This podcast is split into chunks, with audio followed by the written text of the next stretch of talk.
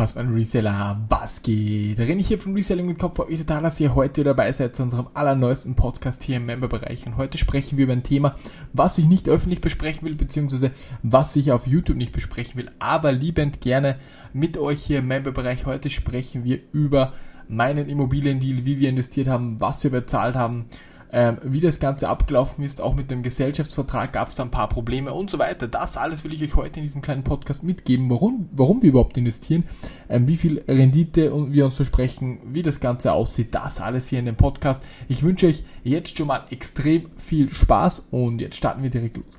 Wie ihr wisst, investiere ich in sehr, sehr viele verschiedene Artikel. Ihr wisst, dass ich in Uhren investiert habe, in Gold, äh, Trading Cards, Lego natürlich, aber jetzt auch in Immobilien. Und warum in Immobilien?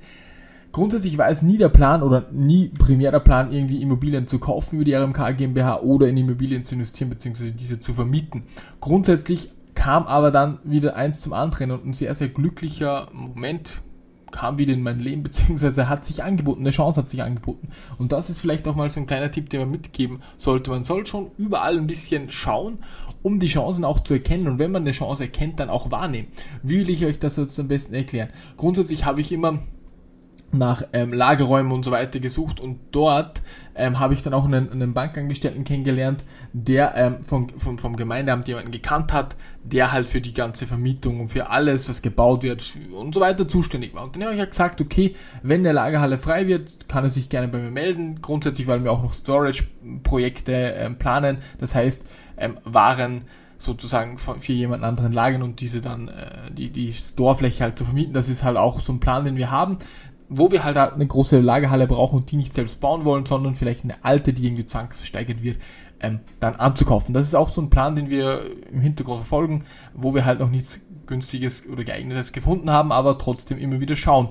Und der hat mir dann halt gesagt, okay, ähm, es wird halt keine Lagerhalle hier gerade zwangsversteigert, sondern äh, zwei Grundstücke plus ein Bauplan bzw. ein Bauprojekt, das aber von demjenigen, der es äh, in Auftrag gegeben hat, nicht mehr bezahlt werden kann bzw. nicht bezahlt wird und der jetzt auch schon vor Gericht ist und so weiter und jetzt wird dieses Projekt, das ist ein Haus mit 120 Quadratmetern, mit einem Pool sogar dabei, wird halt versteigert bzw. es wird jemand gesucht, der es sozusagen weiterführt. Ähm, das bedeutet, man konnte von dem Haus selbst nichts planen, das ist alles schon vorgeplant gewesen, jedoch ist es extrem, extrem günstig gewesen.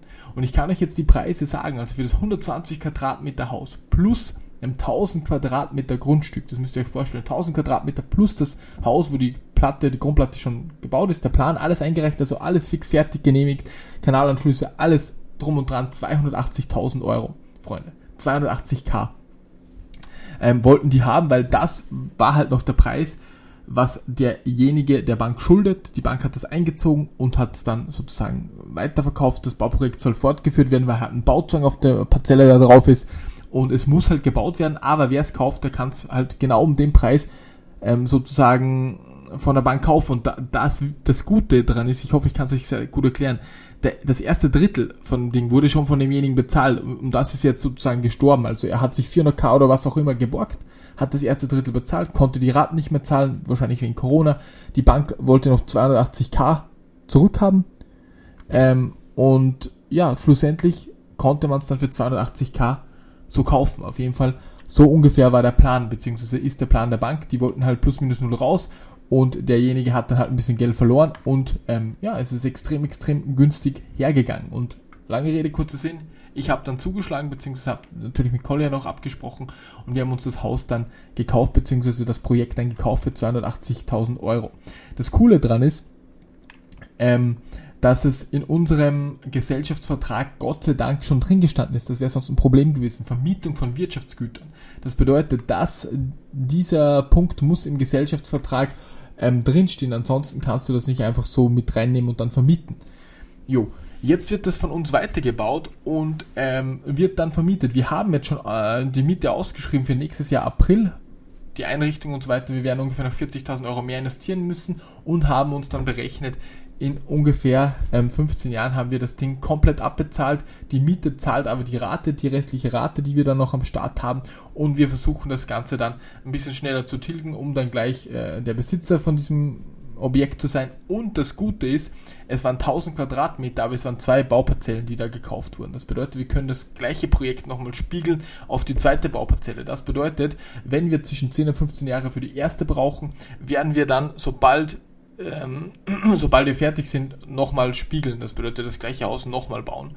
Nur ohne Pool. Also der Pool war halt schon hier vorgesehen, der wird beim ersten auch gebaut. Also die erste Miete hat auch noch einen richtig fetten Pool dabei, der sich dort einmietet. Natürlich gibt es äh, Fallstricke, natürlich muss man einen Mieter finden, natürlich gibt es sehr, sehr viele Dinge, die man beachten muss. Aber es gibt halt so Dinge, wo man halt einfach zuschlagen muss. Das Haus hat, so wenn es fertiggestellt ist, mit dem Grundstück bereits einen Wert von über 400.000. Wir haben 280.000 bezahlt. Wir haben uns natürlich schätzen und bewerten lassen von einem äh, ja, von, von einem Sachverständigen, der sich da auskennt. Also das bedeutet, wenn wir das Haus jetzt für 82, also wir haben es jetzt schon gekauft, kaufen, ist es instant, wenn es fertig ist, also das heißt im April es fertig, 400k wert. Also wir könnten es für 400k flippen. Natürlich, Steuern und so weiter, würden wir sofort einen 50er Gewinn machen, 50.000 Euro ungefähr. Machen wir natürlich nicht, weil wir langfristig denken, aber nur so, ähm, so irgendwo. Also wenn ich das hier so liegen lassen würde, das wäre einfach extrem, extrem blöd. Und ja, ich habe dann einfach durch den Kontakt die Info bekommen und war halt der Schnellste, der halt gleich gesagt hat, okay, kaufe ich, nehme ich. Natürlich haben wir uns, wie gesagt, beraten lassen und natürlich habe ich es mit Collier besprochen und mit jedem anderen auch. Ich habe es fünf Leute durchbesprochen, jeder hat mir gesagt, das ist ein super Deal und die Grundstücke steigen in Österreich enorm, in Deutschland glaube ich auch. Und wir haben halt auch für dieses Grundstück nur, wenn man sich die Aufschlüsselung der Preise ansieht, nur 39 Euro pro Quadratmeter bezahlt. Ähm, ein paar Kilometer weiter im gleichen Bereich, also ein paar Kilometer halt weiter im nächsten Ort, kostet der schon 80 und die Preise steigen. Also das war ein super, super guter Deal. Und jo, wie wird das Ganze jetzt finanziert? Grundsätzlich haben wir 100% Fremdfinanzierung gewählt, weil die Zinsen so gut wie gar nicht sind, also 1%, also unter, also ich will nicht genau sagen, darf ich glaube ich auch nicht, aber es ist halt einfach so gut wie gar nichts, kannst du auch als, ähm, ja, kannst du auch gegenschreiben sozusagen und ja, es ist einfach cool, fremdfinanziert. Es wird, es tilgt sich von selbst und wir haben nach 10 bis, kommt darauf an, wie schnell wir das dann machen, 10 bis 15 Jahre, haben wir das Haus sozusagen komplett durch Fremdfinanzierung, ohne dass wir irgendwie unsere Liquidität aufgegeben haben, erworben und ist dann in, der Firma, in der Firma drinnen. Das Haus hat, wie gesagt, so einen Wert, kommt davon, ob der Grund steigt zwischen 400 und 500k dann und haben wir sozusagen nur mit äh, Kontakte, ein bisschen logischem Denken, so gut wie for free bekommen. Und das ist halt einfach richtig, richtig nice.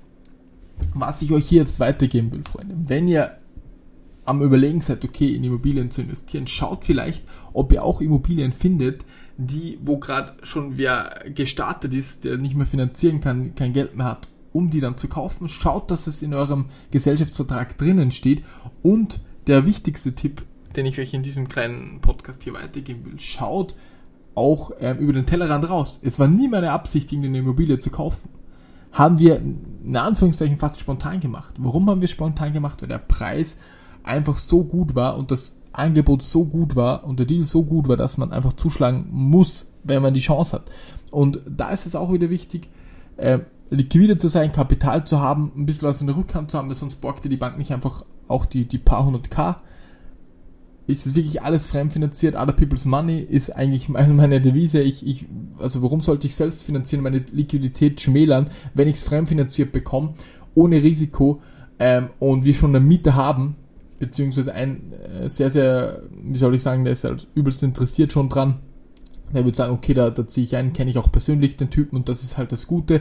Der wird dann dort einziehen und ja, ähm, so einen kleinen Deal haben wir da ausgemacht, aber das ist vollkommen egal finanziert sich halt so gut wie, also so, so fast fremd. Also das ist einfach das Coole, beziehungsweise, ähm, ja, es zahlt sich halt von selbst. Ich hoffe, ihr wisst, was ich meine.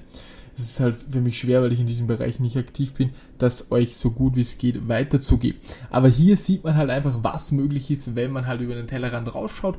Natürlich soll ich jetzt, soll nicht jetzt jeder 400k oder 300k für eine Immobilie investieren, aber trotzdem richtig, richtig cool. Es ist auch möglich, zum Beispiel, wenn du jetzt ein Neubauprojekt hast, ich habe mich natürlich dann eingelesen, mit Immobilien mit Kopf auch gesprochen, wenn du jetzt ähm, eine GmbH hast, du willst dir ein Firmengebäude bauen, dann kannst du auch das, ähm, die, die Umsatzsteuer ziehen. Das bedeutet, wenn das Gebäude jetzt irgendwie 350k kostet, könntest du oder kannst du zu 100% ähm, dann 20% Mehrwertsteuer dann auch ziehen. Das bedeutet, wenn du Rechnungen bekommst für, für, für, für die Einrichtung, für alles Mögliche, kannst du die Mehrwertsteuer wieder vom Finanzamt fordern und bekommst die dann auch und das ist auch relativ nice. Was da auch zu beachten gilt, wie gesagt, der Unternehmensgegenstand muss im Gesellschaftsvertrag drinstehen, also das Vermietung von Wirtschaftsgütern. Es muss auch noch ähm, genau, es muss auch noch zu einem Preis vermietet werden, der marktüblich ist. Du darfst das nicht dann für einen Euro an jemanden vermieten und du darfst euch nicht 2K verlangen, sondern es muss ein marktüblicher Preis sein. Es muss ein Mietvertrag dann vorliegen und dann ähm, kann das Finanzamt da gar nichts machen und muss dir die ganze Umsatzsteuer dann wieder zurückzahlen und das ist bei einem Projekt, was irgendwie 400k oder was auch immer kostet, bei einer halben Million wäre es dann 100.000 Euro, die du dann wieder zurückbekommst und das kostet statt einer halben Million nur noch 400k für dich das Ding und das ist halt schon extrem, extrem spannend meiner Meinung nach. Jo, meine Freunde, ich hoffe, dieser kleine Podcast bzw. dieser kleine Einblick in mein Immobiliengeschäft bzw. in den Deal hat euch gefallen. Ähm, es gibt auch zum Beispiel, ich habe letztens auch wieder ein Angebot bekommen für eine Uhr, die ich mir wahrscheinlich ziehen werde. Ähm, sehr, sehr viele Dinge, die man auch resellen kann, wo man halt auf den ersten Blick nicht denkt, okay, warum kauft man das überhaupt? Aber wenn jetzt das, wenn jetzt die Uhr nach, nach zwei, drei Jahren einfach mal um, um 50, 60 Prozent mehr wert ist bei einem 10.000 Euro Produkt, dann investiere ich natürlich. Ich investiere in alles, was mir wieder Geld bringt. Und das ist meine Devise. Ich bin von Kopf bis Fuß Reseller sozusagen. Kauf alles und verkauf alles, was mir irgendwie Geld bringt. Und das ist mir extrem wichtig. In diesem Sinne wünsche ich euch einen super schönen Tag. Wünsche euch alles Gute. Vielleicht könnt ihr den einen oder anderen Tipp bzw. Motivation mit rausziehen. Und ansonsten wünsche ich euch alles Gute. Bis zum nächsten Mal. Euer René. Ciao, ciao.